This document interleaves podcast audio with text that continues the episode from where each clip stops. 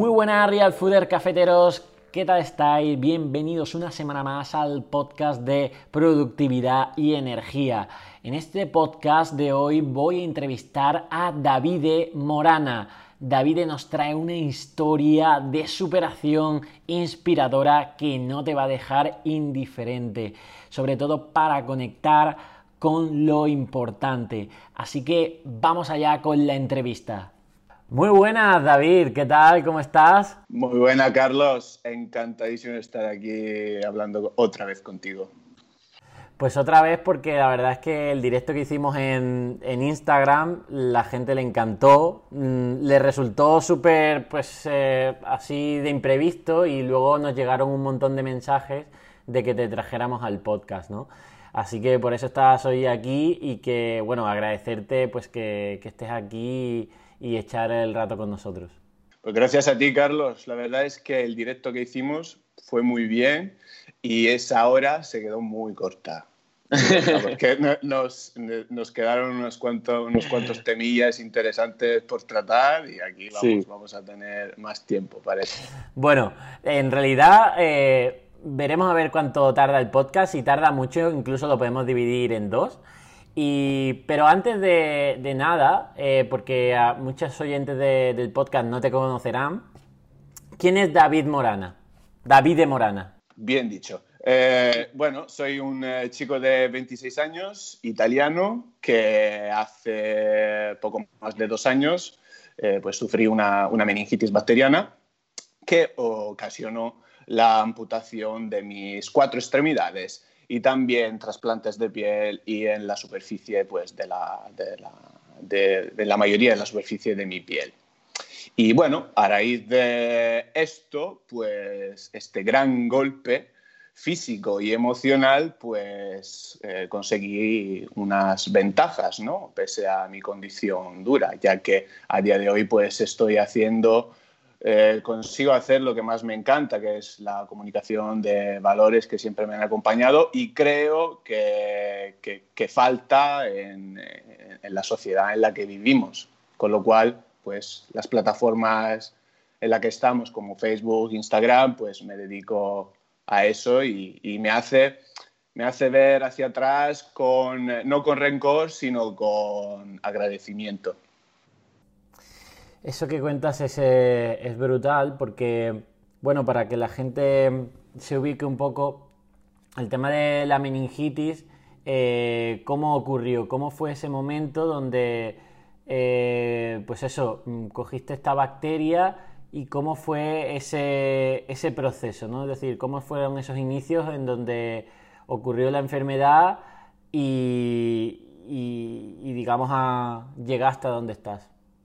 Bueno, em, hay que decir una cosa, la, bacteria de la meningitis es muy ambigua. O sea, yo antes de la enfermedad conducía un estilo de vida totalmente saludable, era deportista, eh, trabajaba, estudiaba, em, no tenía ningún vicio relacionado al alcohol, a las drogas, con lo cual, pues, em, y además, pues, el deporte me ayudaba también a controlar la, diabetes. Eh, estaba, estaba sano, en definitiva. Em, la bacteria llegó de un día a otro y pues tuvo un, eh, desarrollo brutal eh, en, el interior de mi cuerpo. La bacteria en principio reside en la garganta y lo más grave fue su traslado a la sangre. En cuanto la bacteria llega a la sangre, eh, desencadena la sepsis, que sería pues una infección generalizada del organismo que, entra en, en, crisis y, ocasiona pues la, la, muerte primero de los órganos y luego pues la, la muerte definitiva del individuo. Según los médicos pues, eh, ha, sido, pues ha sido un milagro puesto que las primeras 48 horas no había esperanza de vida. Eh, se le fue comunicado a mis padres que, venía, que venían de Sicilia de toda prisa corriendo eh, que, no iba a sobrevivir. A mi pareja igual y que se esperaran en casa la, la, llamada pues definitiva, ¿no? Sin embargo, pues mágicamente después de las 48 horas salgo del peligro de muerte y pues desde ahí pues lo que fue lo que fueron los siete días de, coma y luego pues la, vuelta, digamos, a, la vida. Fue un renacer. Claro. Y además, em, eh, bueno, em, me parece increíble, decir, tengo, se me ponen los, los pelos de punta al escucharte porque tú entraste en ese hospital pues como si tuvieras un realmente como un resfriado o algo, o, estabas ya malo como si fuera, realmente no, no, sabías lo que te pasaba, ¿no? Pero no te imaginabas que iba a llegar a, eso, ¿no? No, en absoluto. Eh, sí que me extrañaba la sensación por la que estaba pasando. Siempre he tenido muy buena comunicación con, eh, mi cuerpo.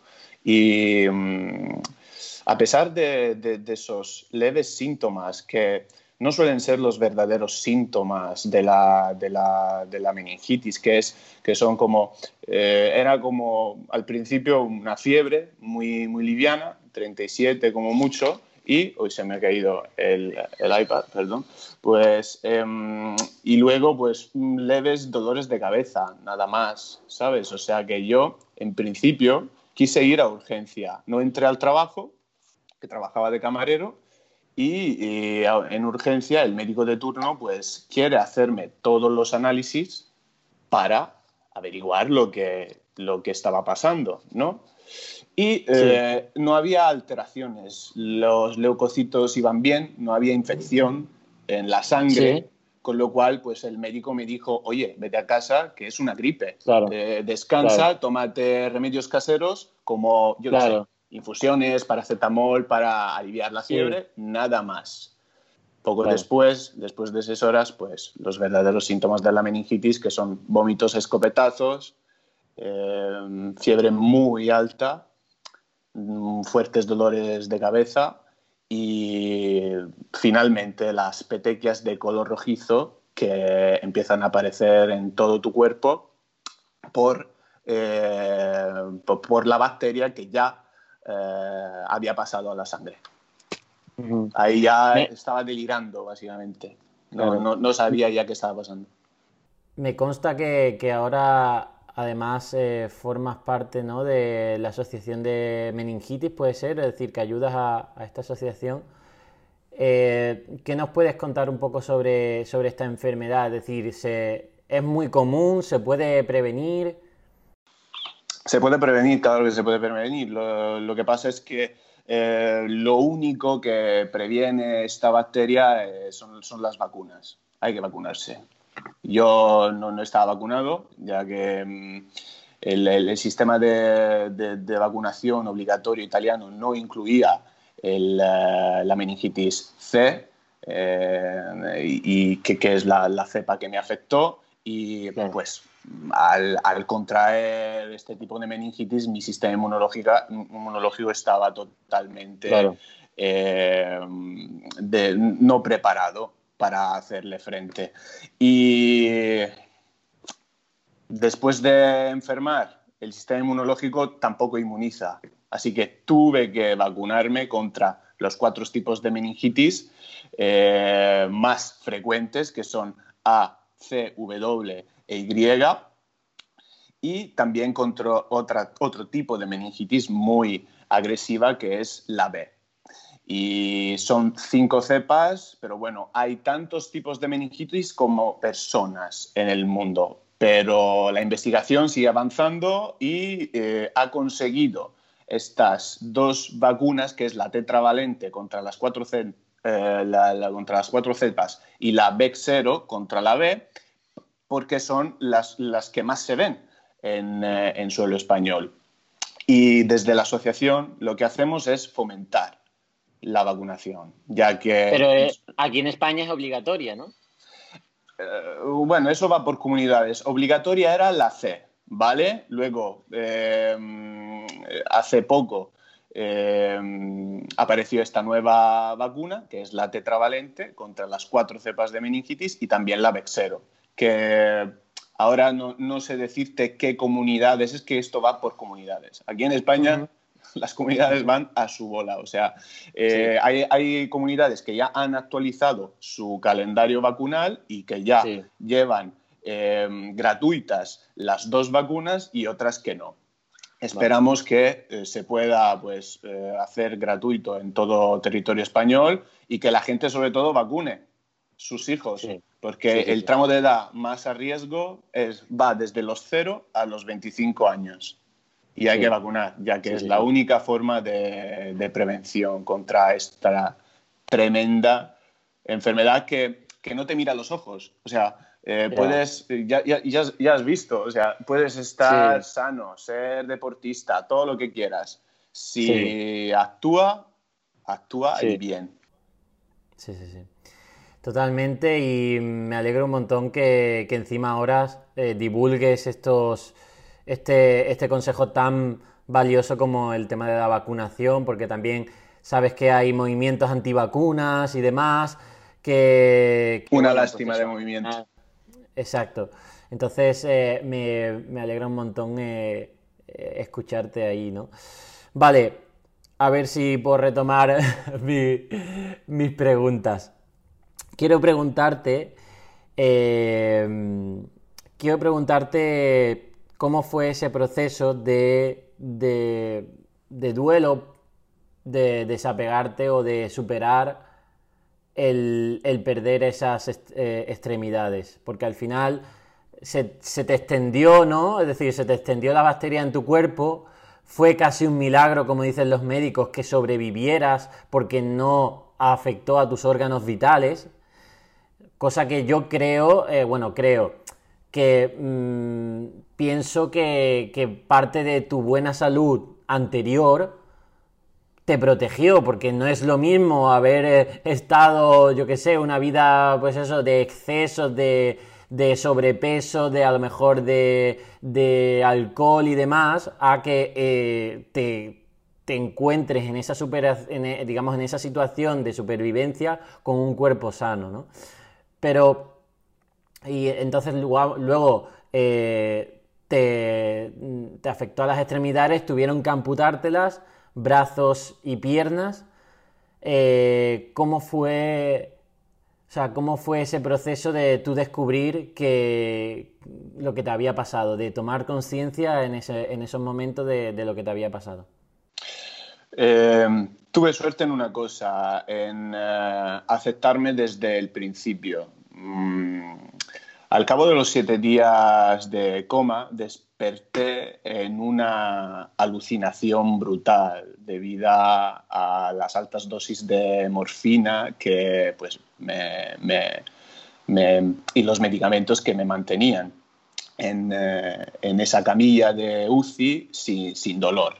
Y mm, las amputaciones no, no, desperté con eh, las amputaciones ya hechas sino fue peor la visión, ya que mis extremidades estaban totalmente ennegrecidas y no las podía mover.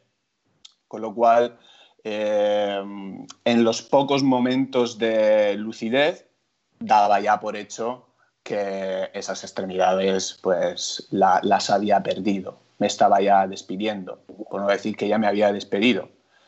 Eh, lo que pasa es que eh, iba entuado y no podía comunicar la intención, mi intención de quitármelas de encima, porque tenía asumido eh, la, muerte de mis extremidades y tenía asumido también el hecho de que iba a haber una vuelta a una vida normal sin mis cuatro extremidades. Con lo cual yo, yo, quería seguir adelante, quería comunicarme de alguna forma con los médicos, pero no podía porque eh, estaba entubado.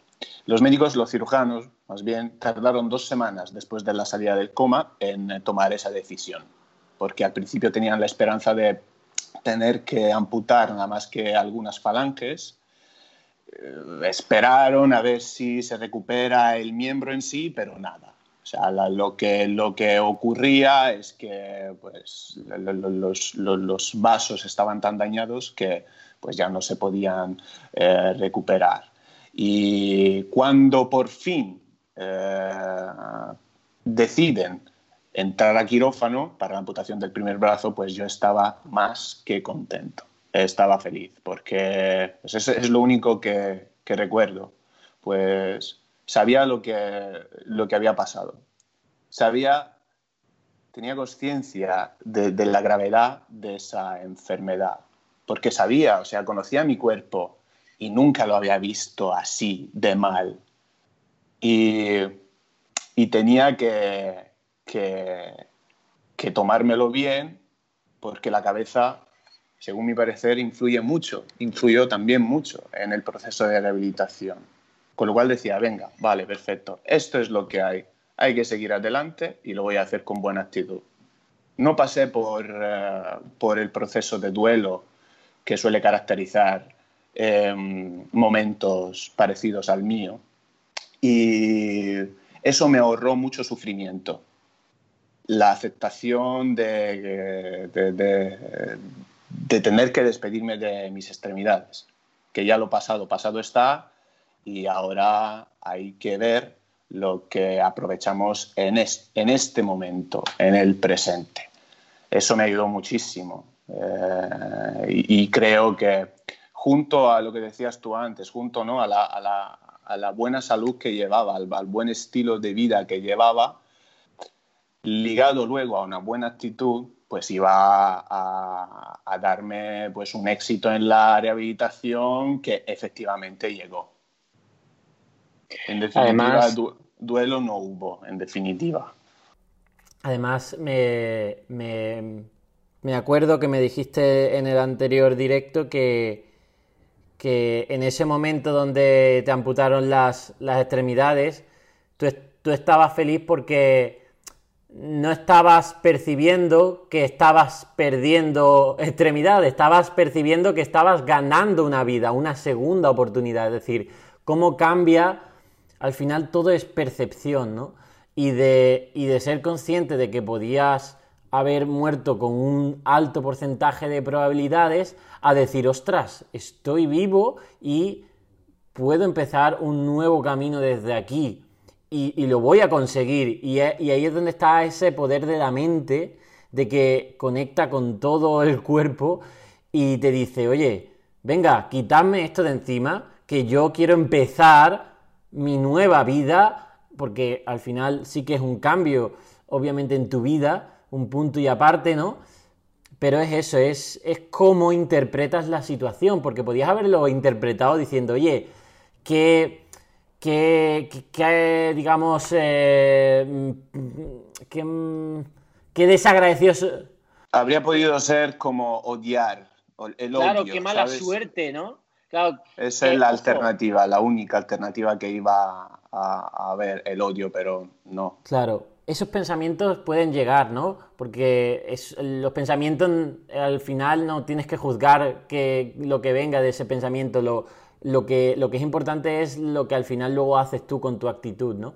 Entonces, eh, esa actitud de decir, oye, de agradecimiento a que eh, es, esto es una nueva vida y, hay gente que, realmente vive desagradecida porque no, no toma conciencia de lo que es vivir, ¿no? Porque bueno, es normal, estamos en piloto automático, vivimos nuestras vidas y oye, eh, pues se nos, yo qué sé, se nos derrama el café y ya empezamos la mañana diciendo, vaya mierda de, día, de otro, ahora los problemas y demás. Todo es percepción, ¿no? Y, es que esa percepción que tú tuviste, no decir, oye, eh, joder, qué suerte tengo porque estoy vivo, lo cambia todo, porque cambia realmente tu intención, tu actitud y cómo empiezas a, construir, ¿no? Porque está claro que hay gente que, bueno, al final las enfermedades mentales de, sobre todo la depresión, es, es al final esa ausencia de, futuro, ¿no? De decir, oye, yo no quiero vivir porque no veo un futuro y, la mente se desconecta y se apaga. Y eso es lo que puede llevar a muchas personas pues esa, a, ese desenlace fatal, ¿no? Pero cómo tú percibes que realmente esto es una segunda oportunidad para tu vida y para, y para empezar algo a construirla, pues... Eh, me parece brutal. Y también con el tema del, del propósito, ¿no? Que ahora nos contarás, porque mm, a mí lo que mm, me está interesando el tema de, formarme, bueno, de, profundizar, de conocer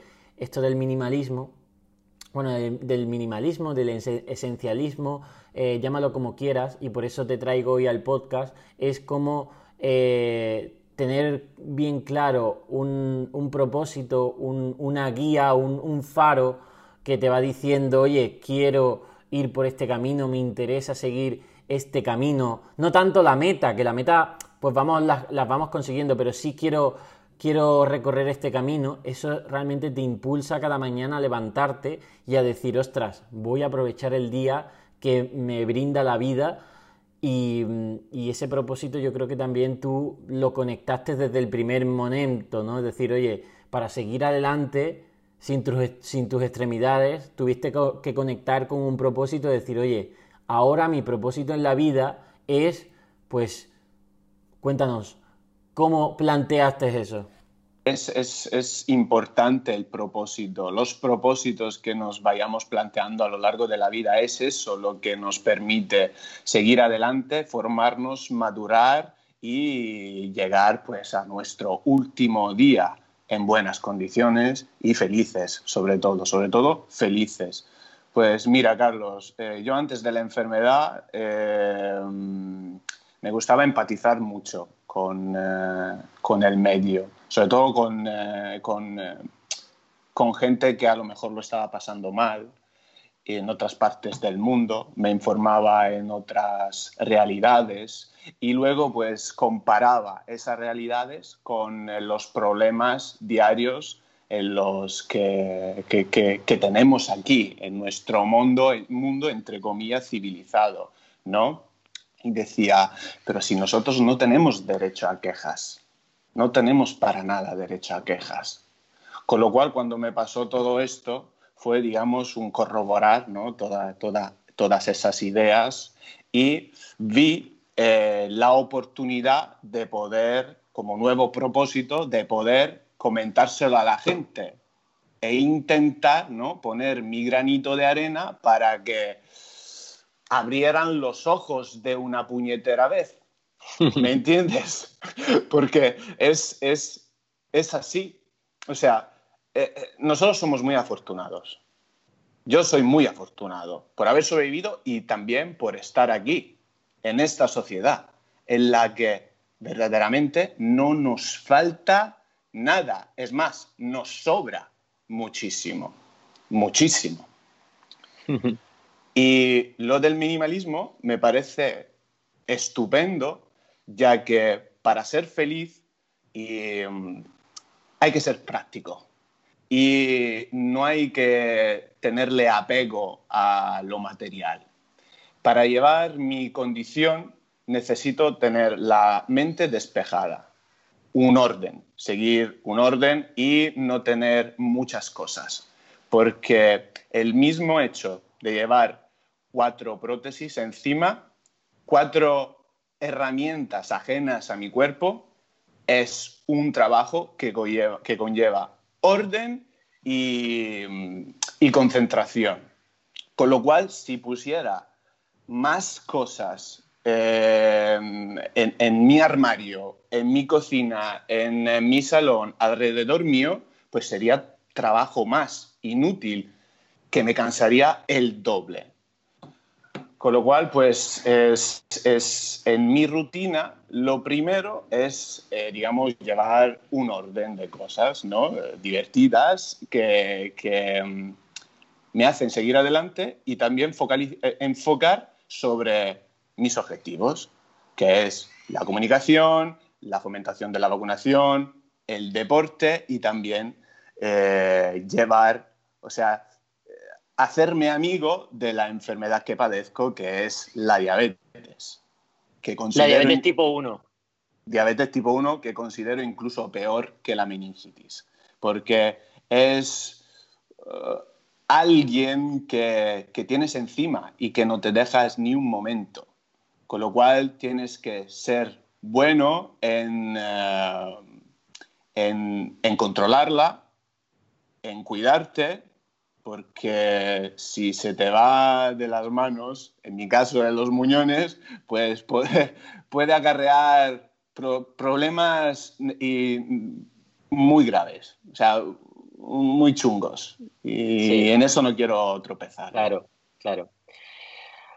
Eh, David, yo empecé el tema del real fooding por, porque, mm, porque yo me di cuenta que había despertado como de un cierto engaño, de, que había como adquirido una serie de conocimientos que, que, me ayudaron en mi vida y que ayudaban a, por ejemplo, a mis pacientes de consulta. Es decir, yo me di cuenta que esos ultraprocesados que tantos años había consumido, que tanto había aceptado, que desde incluso la universidad mis profesores recomendaban, y cuando yo desperté de eso y, me paseaba por el supermercado y empezaba a ver a esa gente consumiendo esos, eh, esos productos con, con esos ingredientes, digo, aquí pasa algo. Y es un problema de conciencia, de que yo he adquirido una conciencia y hay personas que todavía no la tienen. No, al final no es que tú seas un ser superior ni nada por el estilo, simplemente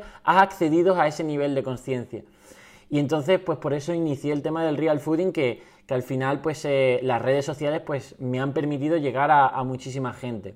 Ahora me doy cuenta, me doy cuenta que hay otros niveles de conciencia, es decir, que la gente no solo va en piloto automático con respecto a la alimentación. Es decir, la gente no se levanta mm, por la mañana y solo eh, empieza a comer ultraprocesados, a desayunar lo típico, el colacao con galletas o la bollería en modo piloto automático desconectado de su cuerpo, sino que también está desconectado de la realidad y lo único que se mete ya es eh, que si las malas noticias en la tele, que si los problemas de, de, qué es lo que me va a pasar durante el día, que si de estar de mal humor porque las personas me odian, porque el mundo me odia, por... O sea, vive en otros, también en otra conciencia, pues un poco más ensimismada.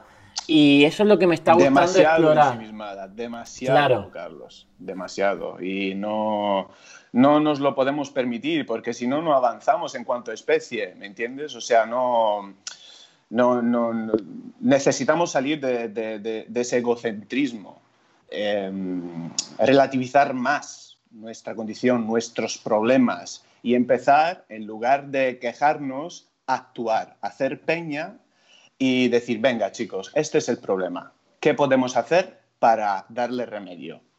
Sería otra historia, no habría tanto sufrimiento, no haría falta ir tan rápido para conseguir cosas, más cosas y, cada vez más que al final nos petan la cabeza y, y, nos causan pues malestar y odio hacia no solo a la vida y a los demás, sino sobre todo hacia mí mismo, mi vida. Y eso es tremendo, ¿eh? Es tremendo. Pero porque la gente, y esto yo creo que tiene explicación evolutiva, la gente prefiere la comodidad a la felicidad. Es decir, tú puedes estar infelizmente cómodo. ¿Me entiendes? Imagínate que tú ante esa situación difícil que tuviste, te, quedaras de brazos cruzados. Bueno, perdón por la expresión.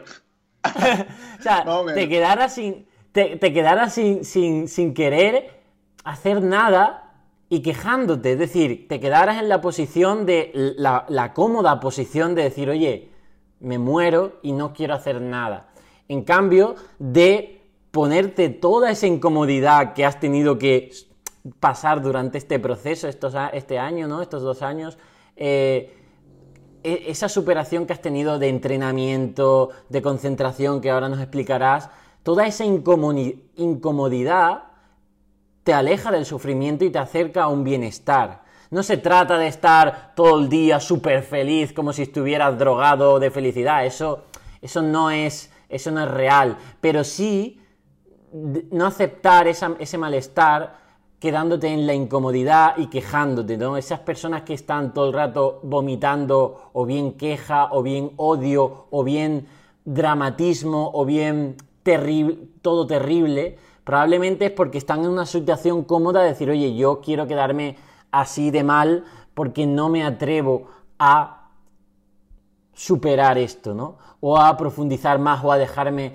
por así decirlo, eh, este, esta identidad, porque también hay mucho de identidad. Nos identificamos como personas de que, oye, hemos adquirido una serie de conocimientos desde el colegio, desde nuestros padres y demás, y nos, hemos creado que somos así, y, no te sales de ahí, y te quedas en tu comodidad de tu, de tu identidad. En tu caso, tu identidad cambió de un día para otro, porque es que el David de, un día a otro ya no era eso, y tuviste que aceptar esa nueva identidad y empezar a crecer con ella, ¿no? Eso es lo, que agradezco, mi capacidad de eh, escoger eh, el, camino más difícil, que es el que más feliz te hace. Porque hundirse es, es que está siempre ahí, Carlos. O sea, lo tenemos siempre al lado. O sea, la posibilidad de hundirnos y de quejarnos está siempre presente. Lo puedes hacer en cualquier momento. Y, y, te voy a decir una cosa, a veces lo hago, ¿sabes?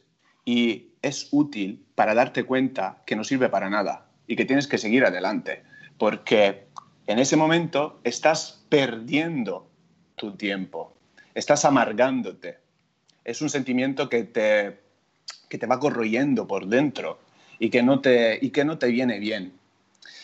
Y es fácil, es fácil conseguirlo. Y es fácil también seguir esa rutina de, de malos pensamientos y seguirlo con la sociedad, con tu entorno, porque la queja, desafortunadamente, en una sociedad tan cómoda como la nuestra, está compartida todos los días.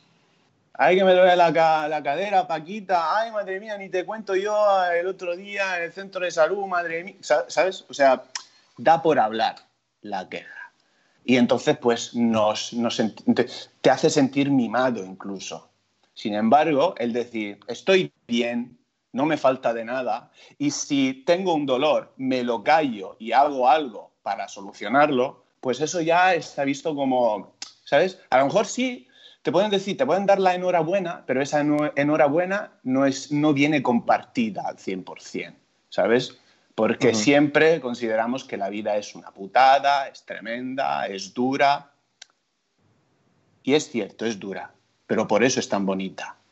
Por eso es tan bonita. Es, eh, está bien eh, su dureza y hay que cuestionarse todo. No hay que... Entiendo que es difícil, pero hay que intentar no hundirse en la comunidad, escapar de alguna manera de, las comodidades que sobran, de verdad sobran a día de hoy. Te vas al supermercado y tiene, te apetece tomarte una lata de atún y tienes mil marcas de, latas de atún. Te vas al Mediamar porque quieres un rumba y hay mil marcas distintas de rumba.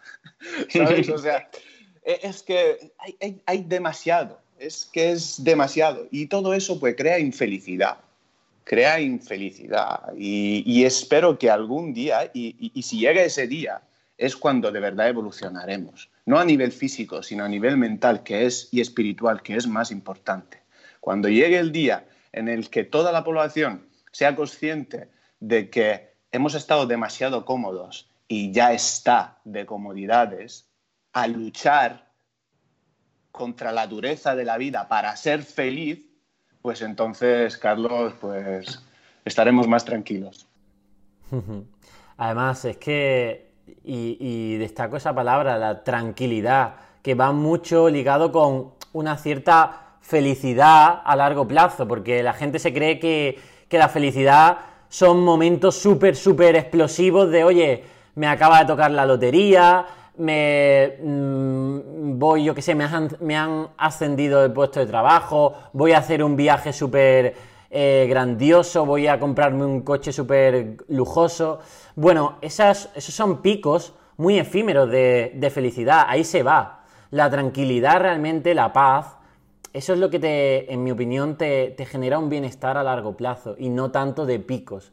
Y, con respecto a la comodidad que estás diciendo hoy en día, la vida es dura, está claro. Y, por eso estas, estas situaciones como las que te ha pasado a ti y demás, pues nos hacen reconectar con lo, con, lo verdaderamente duro, ¿no? Pero la gente vive en ese piloto automático de que crea pequeños, eh, pues eso, eh, yo, eh, yo mismo el otro día, el sábado, estaba aburrido y me di cuenta que mi mente, por ese aburrimiento, empezaba a crear una bola de, de malestar que iba creciendo. Y si no me hubiera dado cuenta de decir, oye, tranquilo, que no pasa nada, que es solo aburrimiento, hubiera acabado el día, obviamente no con depresión, pero hubiera acabado el día incluso con pensamientos creyéndome de que, oye, de que soy un mierda, de que no sirvo.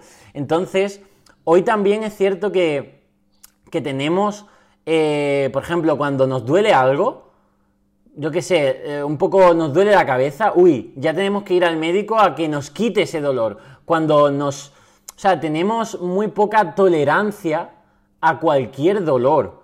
Queremos quitárnoslo en plan, oye, un resfriado común, ya estamos que, oye, necesito tomarme no sé cuántos eh, fármacos para evitar esos síntomas, porque al, final no te curan el resfriado, el, resfriado te lo cura tu cuerpo, al igual que la gripe, incluso eh, si pasas el coronavirus, ¿no? Te lo, te lo, cura tu cuerpo. Los síntomas, esos síntomas de malestares pues mm, ya no somos, no los toleramos. Al igual que no toleramos, pues, eh, no sé, eh, un día de lluvia. Hay gente que un día de lluvia ya se lo, se lo toma la tremenda y, es un día perdido, ¿eh? O yo qué sé, o no toleramos. Em, y además son cosas que encima eh, no dependen de ti, porque ¿por qué te vas a cabrear tú de, un día con lluvia? ¿Realmente te vas a, vas a mirar el cielo y vas a cabrearte?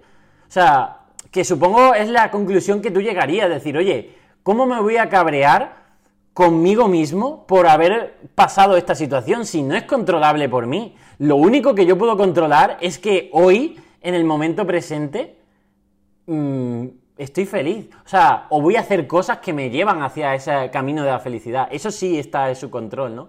Em, decía Víctor Frank eh, que, pasó, pues eso, por toda la tortura de los campos de, concertación nazi, que lo único que no te pueden quitar, o sea, te pueden, te pueden quitar prácticamente todo hasta la vida incluso, porque si quieren, en algunos países te pueden matar, torturar, pero lo único que no te pueden quitar es esa libertad que tú tienes mental para tomarte las cosas como tú decidas tomártelas. Es decir, que incluso aunque la vida te dé un montón de hostias, tú todavía siempre, siempre, siempre tienes un control. Y ese control es cómo tú interpretas las situaciones que te van pasando. Porque hay cosas que no puedes, que no puedes ni siquiera controlar. E intentamos controlar a personas, ¿no? Intentamos controlar a personas que nos traten como queremos o como... Intentamos controlar, no sé, que tener más suerte en, cierto tipo de cosas, pero, pero hay cosas que es que no son controlables para nosotros. Pero en lugar de dejarnos totalmente vulnerables, yo si pienso que tengo un cierto control siempre en mis manos, porque es así, porque la mente al final es mía, y yo controlo eso, o por lo menos intento dominarla, ahí siempre vas a tener ese control, ¿no? Y no te lo pueden quitar, y siempre vas a ser libre estés en, la cárcel, encerrado en no sé dónde, ahora mismo encerrados en casa por el confinamiento, siempre tenemos esa, libertad, ¿no? Sí, sí, sí, Carlos, estoy mm, de acuerdo contigo.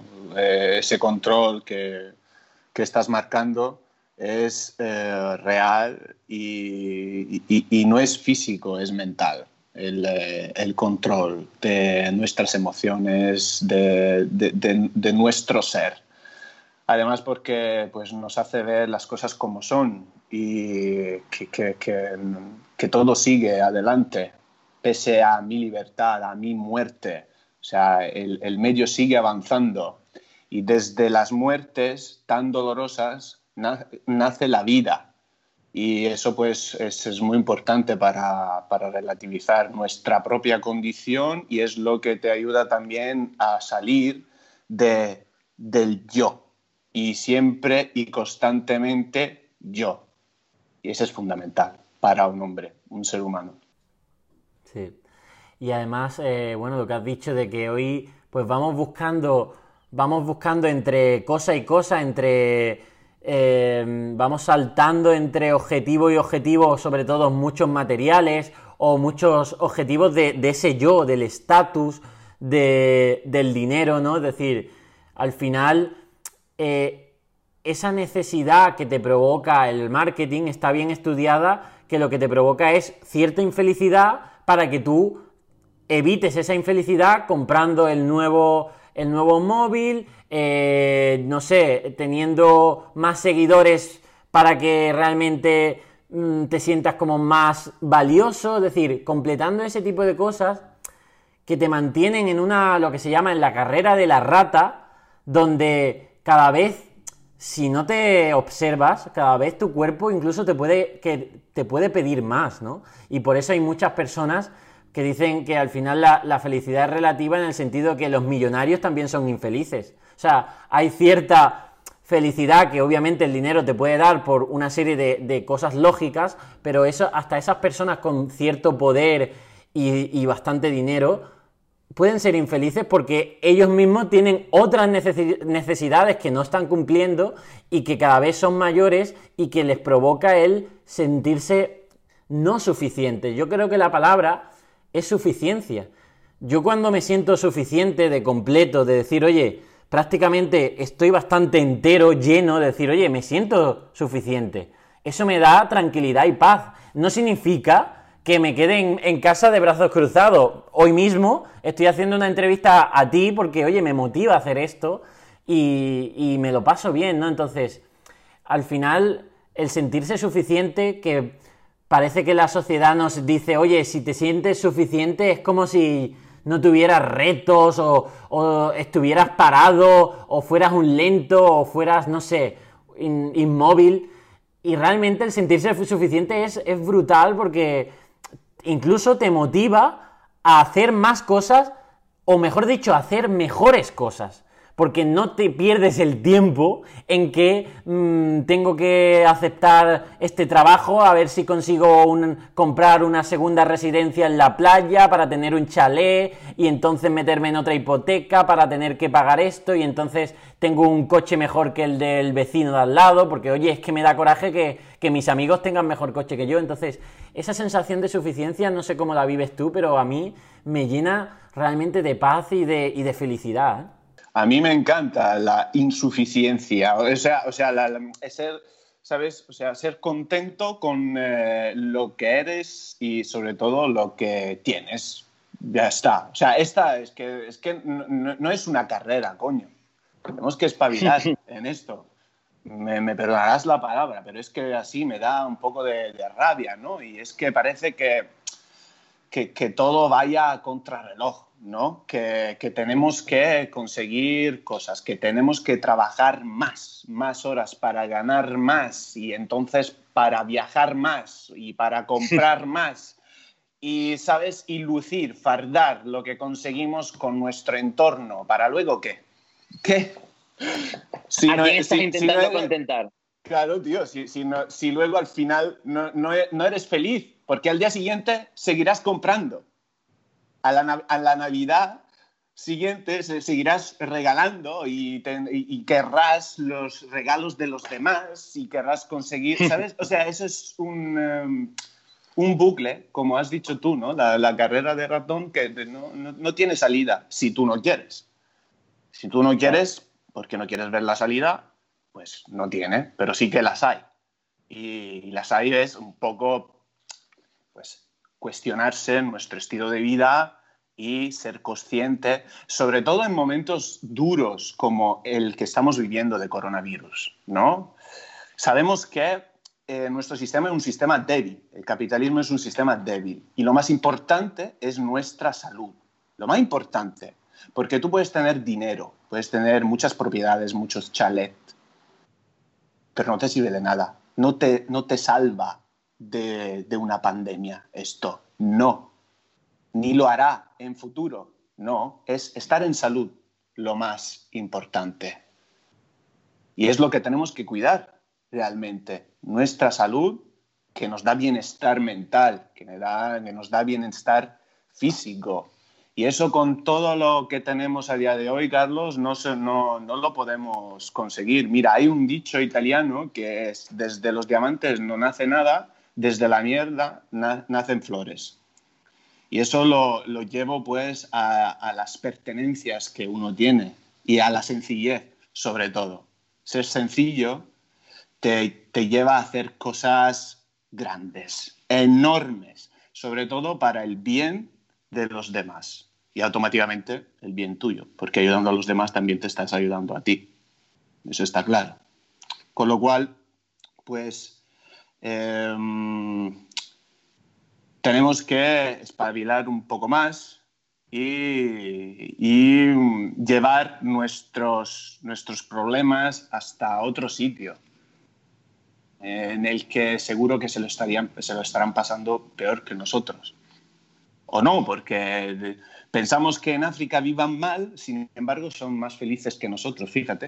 O sea, la gente que, que, he, conocido trabajando de camarero, eh, que pasaban de, la terraza donde trabajaba, ¿no? que, venían de Senegal, de, Tanzania, etcétera, vendiendo baratijas, estaban felices, contentos.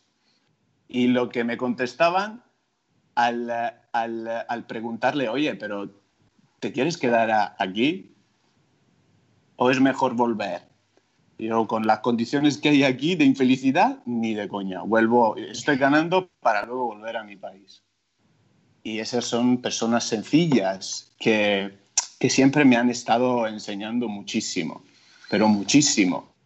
Y eso vamos, Carlos, defenderé esta idea hasta mi último día.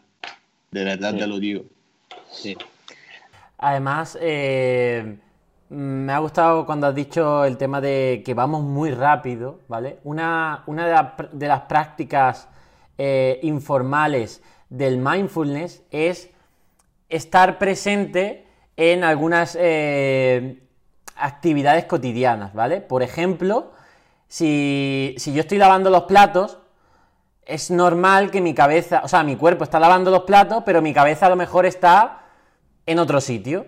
Que puede ser en otro sitio bueno, pero también en otro sitio malo. En plan, eh, preocupándome si mañana pues tengo que entregar no sé qué, que si tendría que hacer lo que no sé cuánto, que si alguien me ha dicho no sé cuánto. Entonces el mindfulness te dice que actividades cotidianas como por ejemplo lavarte los dientes, eh, ducharte, eh, mm, lavar los platos, lo hagas presentes, es decir, que tengas los cinco sentidos haciendo esa actividad. ¿Por qué? Porque luego durante el día serás capaz de pillarte y no dejar a que tu mente pueda divagar y perderse entre malos pensamientos o entre ansiedad, etcétera, ¿no? Entonces, tú eso lo has experimentado, pero lo has experimentado por la fuerza, porque cuéntanos cómo es tu vida con las prótesis y cómo tienes que hacer eh, ciertas cosas que para la gente es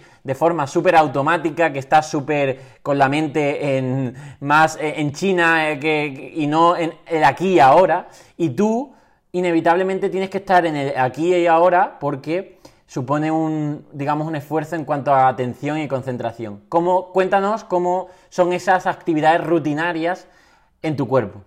Wow, Carlos, es que me encanta hablar contigo porque estás poniendo palabras a, cosas que antes pues eh, hacía automáticamente, ¿sabes? Como lo del mindfulness, estar eh, desconocida, la verdad, o sea, estar concentrado eh, solo y únicamente en, en, levantar ese vaso y llevarlo a la boca para beber, ¿sabes? Y, esa concentración fue, en, mi experiencia, sobre todo con la rehabilitación, clave para mm, hacer de un proceso duro y, largo un proceso corto y llevadero, ¿vale? O sea, el, eh, manejo de las prótesis eh, es muy difícil, muy complicado. Y para llegar a su dominio tuve que pasar por eh, tiempo, cansancio mental y físico y mucha concentración. Que no te voy a engañar, la concentración la sigo teniendo a día de hoy, porque como se me vaya la concentración en algo, pues la, puedo liar. O sea, yo qué sé, eh, cojo un vaso y sé que tengo que darle a unos sensores en la prótesis, pues si, si, si, si le diera el sensor eh, al, sensor incorrecto, pues la mano se abre, se cae el vaso, son mil trozos en el suelo, em, ¿sabes? O sea, eh, cosas que a lo mejor complicarían ¿no? el, curso del, día o de lo que estás haciendo en ese momento. Con lo cual, eh, yo que no quería necesitar de, de ninguna persona para hacer yo la comida, para eh, coger yo ese vaso para beber o tener alguien que te limpiara a la hora de hacer tus necesidades, o sea, yo estaba dispuesto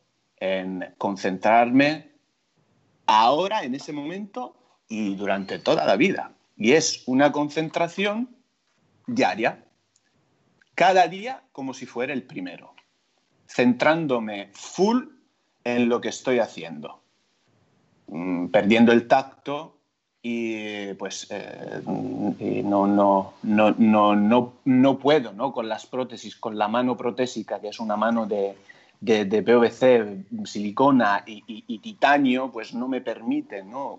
sentir bien la superficie de, la, de, las cosas, de los objetos. Con lo cual, pues lo primero que hacía al principio es eh, ayudar con los ojos, la mirada, ¿no? a ver dónde iba esa mano.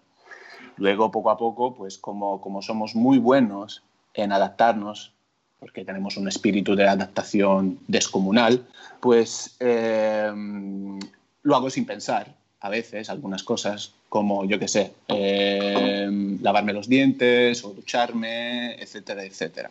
Pero todo esto eh, ha sido por la concentración que le, que le he puesto a lo largo de, de los días.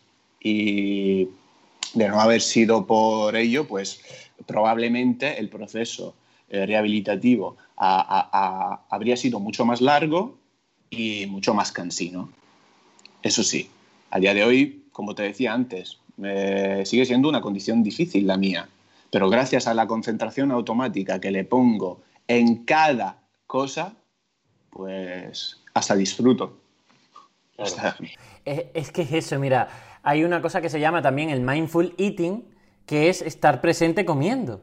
¿Por qué? Porque la gente, y, yo mismo también me he dado cuenta, y esto, mira que este podcast, este podcast se llama Productividad y Energía, que no sé hasta qué punto le cambiaremos el nombre, porque, bueno, al, final la gente entiende como productividad hacer muchas cosas, ¿no? Y en realidad aquí lo que defendemos es que realmente hagas lo importante. Entonces, que cuando, cuando te haces la comida, claro, el modo automático a dónde te lleva? Pues si estás viendo la tele o estás chateando o incluso en, una eso en, eh, en, una comida familiar o con amigos estás, estás con el móvil, estás desviando tu atención, inevitablemente tú no disfrutas igual esa comida, es imposible. ¿Por qué? Porque tu cerebro está dividido. Entonces el mindful eating, lo que yo lo he probado y es una vez hecha la comida, boom, pones tu visión en la comida, pones tu olfato y haces una intención de saborearlo y de disfrutarlo más lento y más concentrado. Y aparece la magia, que es que empiezas a disfrutar más ese momento. Entonces, al final es cierto que no se trata de que estar con la mente consciente todo el rato en todas las tareas, porque sí que supondría una, un exceso de energía mental, que tú mismo lo has dicho, que joder, eso al final e, ese proceso de, adaptarte a las prótesis te fatigaría a nivel de mente, de concentración, pero sí un cierto entrenamiento de decir, oye, eh, en tu caso, eh, mm, siempre vas a estar que, eh, digamos, concentrándote en tareas que otra gente lo hace de forma muy automática, pero a su vez esa concentración te ayuda a que durante el día estés presente en actividades, pues, cotidianas. Y ahí es donde yo estoy experimentando que surge una felicidad sin, explicación. Es decir, no es una felicidad porque, porque te haya... A que te sientes pleno. Claro, exacto. No es una felicidad porque, yo qué sé, me, me, acaba de ocurrir algo súper grandioso, ¿no? Es simplemente que como que me viene la conciencia de decir, ostras, estoy haciendo esto, estoy aquí, estoy vivo, estoy disfrutando esto. Y es una, es una, felicidad que me encanta porque no es una felicidad por haber conseguido algo o por que haya sucedido algo, es simplemente que aparece, ¿no? Entonces eso mm, creo que es por tomar esa conciencia más plena de actividades. Ya te digo que me cuesta trabajo porque la mente de forma inconsciente, incluso algunas veces me tengo que poner alarmas de, oye Carlos, haz alguna actividad plenamente consciente y párate. Y no intentes hacer muchas cosas a la vez, ¿no? Y por ejemplo, hoy cuando estoy dando un paseo con Leia, pues empiezo a percibir cosas que antes eran totalmente imperceptibles, como es, yo qué sé, eh, el, digamos, el, sol en mi cara, cómo me da el sol o la brisa. O el contacto con la hierba. O el, o el olor de la hierba, son percepciones que son agradables percibir y no tanto estar pues en ese piloto automático de, oye, la mente está en otra parte, ¿no? Entonces, em, es brutal porque tú te estás entrenando diariamente y a, largo plazo eso te hace pues eh, tener una mente que en condiciones normales la gran mayoría de la población pues no está conectada con esa mente y por eso pues lo que tú dices de, de que te encanta mm, con tu propósito despertar a gente y decirle oye que la vida es esto que está pasando aquí, que no es, que no es otra cosa, que no es dentro de un año, porque a lo mejor dentro de un año a lo mejor no estás, nadie te lo garantiza, ¿no? Total, o sea, es que es que lo, lo, lo, lo que caracteriza también la vida misma, ¿no? Que es imprevista, o sea, que los palos llegan cuando menos te lo, te lo espera, o sea, no es que te llegue un correo a casa el día antes y oye, oye, mañana te va a tocar eh, ingresar al hospital por tal motivo. No, no, no, no, no. Estás, estarás ahí en un momento totalmente súbito, sin previo aviso, y ahí estás con, con lo que tienes. Y, y, lo que tienes, pues, eh, puede ser fruto del, del trabajo que, que, que, haces a diario a través de lo que estás diciendo tú. Disfrutar las pequeñísimas cosas, ser consciente del olor de las cosas o de lo que estás haciendo. Mira, yo, yo, yo soy, soy diabético y, quería volver a pincharme insulina por mi cuenta, porque no, no, no me atormentaba la idea de tener que depender de alguien más, alguien ajeno, para el control de mi enfermedad. Esa enfermedad que tan a rajatabla llevaba. Y, entonces pues tenía ¿no? que practicar mucho con las prótesis, eh, sudando la gota gorda de tanta concentración y de tanto cansancio psicológico. Pero oye, gracias a toda esa concentración disfruto a día de hoy de cada pinchazo. Como te decía en el directo, cada vez que me pincho insulina, noto cómo esa insulina fluye en mi cuerpo para derretir ese exceso de azúcares en, en, mi, en mi sangre. Y eso es que no tiene precio, tío. O sea, la gente que nos estará escuchando. Primero. Ya estará flipando. Estos tíos están chiflados, pero como luego empiecen a poner en práctica eso de la concentración, notarán algo parecido a lo que nos pasa a nivel sensacional eh, a diario. Porque es verdad, es que es, que es, es que ser vivo, sentirte útil, sentirte independiente, libre eh, eso es, es, es, lo, que, lo que más me anima a, a, llevar las prótesis y a seguir avanzando, porque oye, cada día se aprende, cada día, cada día. Y, y, y es eso lo bonito.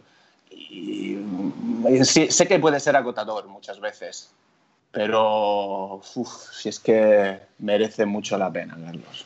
Mucho, mucho. Pues el... yo estoy ahora muy familiarizado con la filosofía estoica de los estoicos, que eran personas que no es que no es que no quisieran los placeres de la vida, sino que se exponían de forma voluntaria a incomodidades. ¿Por qué? Porque como sabían que la vida te iba a dar hostias, pues mm, no es ponerte en el peor lugar, sino practicar ciertas incomodidades de forma deliberada, primero para que tu tolerancia a esas incomodidades no sea tan terrible, ¿vale?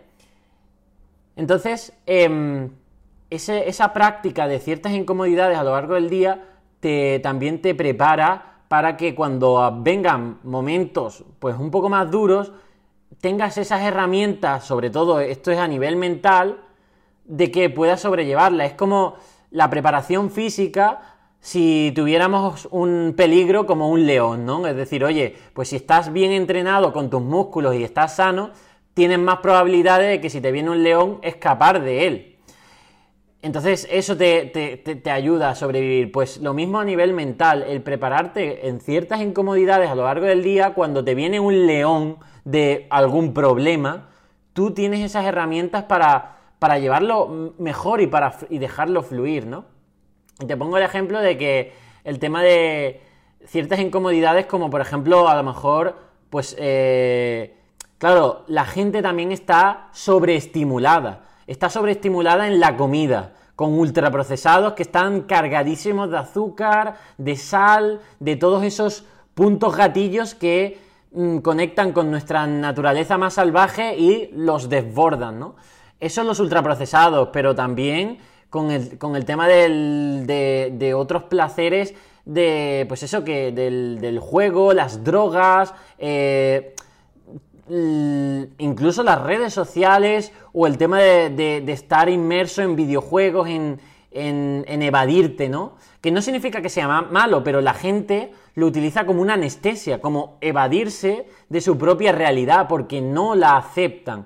Al igual que, o, no quieren ese malestar, al igual que yo el sábado pasado intentaba luchar contra el aburrimiento, intentando evadirme, ¿cómo? Con la comida, con el tema de, pues eso, de, de matar el rato eh, con la conciencia en otro sitio, por ejemplo en la tele, etcétera. Que no significa que sea malo, pero que el reconocer y el poder lidiar con esos malestares, yo creo que es gran parte de exponerte a ciertas incomodidades. Y, te pongo una anécdota que, ya la he contado creo en alguno, algún podcast, y es que cuando yo me mudé a esta casa, a la que estoy hoy, al piso, pues eh, fue de un día para otro y, y no estaba amueblada. Y entonces los primeros días, pues eh, incluso creo que fueron dos semanas, empecé, eh, o sea, dormí en el suelo. Y claro, eh, parece una tontería, pero tantos años durmiendo en una cama que hasta tú como que aceptas que no puedes dormir en el suelo, que, uy, ¿cómo vas a dormir en el suelo? ¿Te va a pasar algo o no vas a poder conciliar el sueño? O eso no, y al final te das cuenta, al día siguiente, cuando me despertaba, digo, ostras, estoy vivo, he dormido. O sea, no, pasa nada ni tan mal, ¿no? Entonces, esas ciertas incomodidades te conectan un poco con que, oye, que no pasa nada, es decir, que no, no, no está pasando eh, realmente cosas graves, ¿no? Entonces, eh, en, tu caso, la incomodidad, en cierto modo, va un poco innata por, tu, por tu condición actual, pero, pero lo, bueno es que te hace más fuerte. Y es que es así, lo, dice, lo que no te mata te hace más fuerte. Eso eh, está muy, muy, muy requete dicho, pero es la verdad, porque, porque al final lo que te está haciendo es adaptarte, ¿no? Claro, eh, voy, voy a hacer un, abrir un pequeño paréntesis sobre la gente que piensa que yo sea un superhéroe y que mm, si les tocara a ellos algo parecido no, no, no, podrían actuar de la misma forma. Siempre contesto que yo no soy ni superhéroe ni, ni, ni Dios, ni mucho menos. Sigo siendo un ser humano que previamente, antes de enfermar, pues ha pasado por muchas cosas duras, difíciles. Por ejemplo, mm, por una familia muy humilde con una condición económica muy precaria, eh, hecho por el cual tuvo eh, que, obligarme ¿no? a buscarme la vida de otras formas, mudarme a otro país para ¿no? buscar hacer algo con, eh, con, con mi futuro, por así decirlo. O sea, yo, gracias a las incomodidades, pues pude enfrentarme a, este gran bache físico de mi vida, que fue pues la amputación de mis cuatro miembros. Pensando en lo que tú has dicho, que no pasa nada, los he perdido, pues no se acaba el mundo, ni mucho menos. El mundo sigue adelante y con él todos los que formamos parte de él. Con lo cual, pues, tienes que estar en paz, tío, y seguir adelante. Y punto y pelota. No hay, no, hay otra. No, hay otra, pero claro, o sea, explicárselo a una, a una persona es, es, muy complicado esto, ¿sabes? O sea, sería como obligarles a, yo qué sé, a pasar por cosas duras, ¿no? Sí, se puede simplemente escuchar mucho y, y reflexionar sobre y también pues poner en práctica ciertas cosas, o sea, comprobarla ellos mismos, ¿no? Que realmente lo que nos permite seguir adelante es eso, son eso, ¿no? Los pequeños problemas, los que no, nos van formando, las supuestas incomodidades, los problemas que tenemos, que nos fortifican, nos fortalecen eh, y, y, nos hacen pues presentes sobre todo presentes. Y además es lo que tú dices, que, y, creo que es parte del propósito que llevas ahora a nivel de comunicador, y es que al final lo que le estás diciendo a la gente es que la conciencia que tú has mejorado, has tomado de lo, de, lo, que es la felicidad en la vida, mm, la gente lo puede alcanzar sin tener que sufrir un proceso de, de, vida o muerte o de superación tan grande como has tenido tú. Al final, eh, eso es lo que, y por eso eh, me gusta seguirte y es porque al final lo que le estás diciendo a la gente, oye, despierta porque no tienes que tener, superar un infarto para dejar el tabaco o tienes que tener una amputación para tomarte más en serio lo verdaderamente importante en la vida. Despierta con esta conciencia, con estos conocimientos, con esta realidad que en tu caso estás eh, presentando y, ponte en marcha, ponte en marcha ya, ponte en marcha hoy mismo a, conectar con ese presente, ¿no? Y, ya para ir un poco terminando lo que es la entrevista, me gustaría que nos contaras, pues, cómo ves tú ahora, eh, cuáles son tus, tus, tus propósitos, tus retos. Bueno, en primer lugar, cómo es un día normal tuyo y, ya luego pues nos cuentas qué, planes tienes de futuro.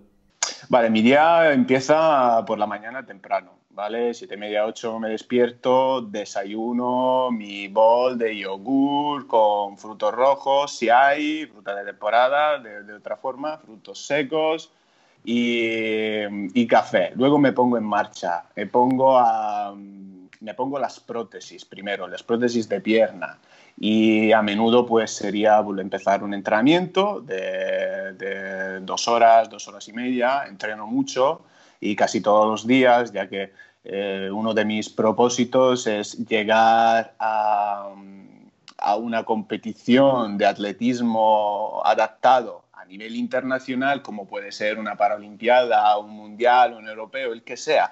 y tampoco me, quiero ganar medallas, simplemente el hecho de llegar, ¿sabes? O sea, eso sería ya lo más grande y es un objetivo que se me puso hace tiempo, incluso desde el hospital, entre ceja y ceja, y, quiero conseguirlo sí o sí.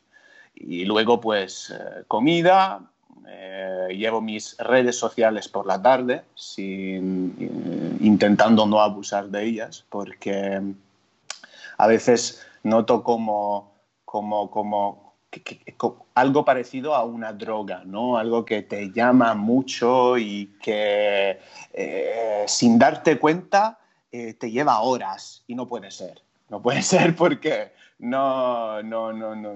quiero hacer otras cosas a lo largo del día, necesito llevar mi condición y hacer otras cosas, con lo cual pues no puedo gastar mucho tiempo, con lo cual le dedico muy poco tiempo, vuelvo a entrenar un ratito más y mm, soy un aficionado del ajedrez, es el único mío, el, problema que tengo, o sea que el, iPad mayoritariamente lo tengo para jugar al ajedrez online. y, y por la luego suelo, leer a ratos y por la cena, o sea, ceno ligero, ligero eso sí, porque y, y, los horarios también, o sea, los horarios son muy importantes para mí, sobre todo la comida. Eh, comida tiene que ser para mí una, una y media como mucho. Y luego, pues hasta la cena intento no picar nada y la cena hasta entre las 8, 8 y media, algo ligerito, para luego acostarme pronto y al día siguiente empezar otra vez con, eh, con la rutina y con mi condición que principalmente es, eh, es, mi trabajo, es mi trabajo principal. Entre las charlas que doy, entre las redes sociales, entre el deporte que hago, eh, pues eso es mi, mi, primer oficio, la, condición de tetramputado. Y bueno, pues perspectiva futura, Carlos. O sea, yo me abro a todo tipo de, de posibilidades. Es eso lo que, lo que me gusta de, de, la libertad. Ser libre, abierto eh, hacia todo tipo de cambio, bien positivo, bien negativo, porque sé que cuando lleguen, pues voy a estar listo, tanto como lo he sido en los peores momentos de mi vida. Y eso me hace feliz, me da, me, da cierto poder a nivel mental y a nivel emocional. Y, y, bueno, tío, eso es todo. eso no, pues, eh, es, todo tengo más que decir. Es todo y, no es poco, ¿eh? ¿eh? la verdad es que me ha encantado de nuevo la, entrevista contigo. Eh, eres una persona, independientemente de de, todo lo que has crecido, eh, simplemente eres bueno y para mí las personas buenas ya simplemente quiero estar con ellas, quiero, quiero entablar conversación, quiero conectar con, las personas buenas. Em, al final me quedo con, también con esa, con, esa parte inspiradora, porque al final eres inspirador de, todo, de toda la libertad que proyectas, ¿vale? Es decir, Eh, ya no es a pesar de tu situación, porque es que tú ya no te pones con ese a pesar de tu situación, es simplemente yo soy libre por cómo has decidido ser libre y, actuar así, ¿no? Eso yo creo que es el mensaje que le podríamos mandar a la audiencia, decir, oye, sé consciente de si realmente estás siendo libre, estás... Eh, estás relacionándote de forma libre con las personas que quieres relacionarte, estás en, un trabajo libre porque eso te acerca a lo que tú quieres, eh, estás consumiendo tu tiempo de forma deliberada hacia donde quieres eh, llegar o realmente eh, vas en ese modo piloto automático. Pues si vas en ese modo piloto automático, lo que te dice David es que, que no tienes que pasar una dura enfermedad para despertar, que puedes hacerlo ya y que, y eso te va a ayudar, ¿no? Sobre todo, pues eso, para llevar una vida más tranquila y con mayor bienestar, que, es lo que verdaderamente importante. Y que sepan también que está al alcance de todo el mundo. O sea, es algo, o sea, no es como la lotería que, le toca a unos pocos, no. Esto lo puede alcanzar, la libertad la puede alcanzar exactamente todo el mundo. Lo que pasa es que, claro, hay que ir buscándose las mañas y tener mucha conciencia de uno mismo. Y salir de esa zona también de comodidad, de que hay zonas de infelicidad en la comodidad y tienes que tomar conciencia si tú estás en una de ellas y decir, oye, eh, estoy cómodo pero no me gusta lo que tengo, pues vamos a salir de esta incomodidad y, acercarnos a, a, ese, a, ese, a ese bienestar, ¿no? Pues nada, la verdad me encantas, tío, me encanta, me encantas, me encanta hablar contigo, vamos, me lo he pasado pipa. Igualmente es recíproco.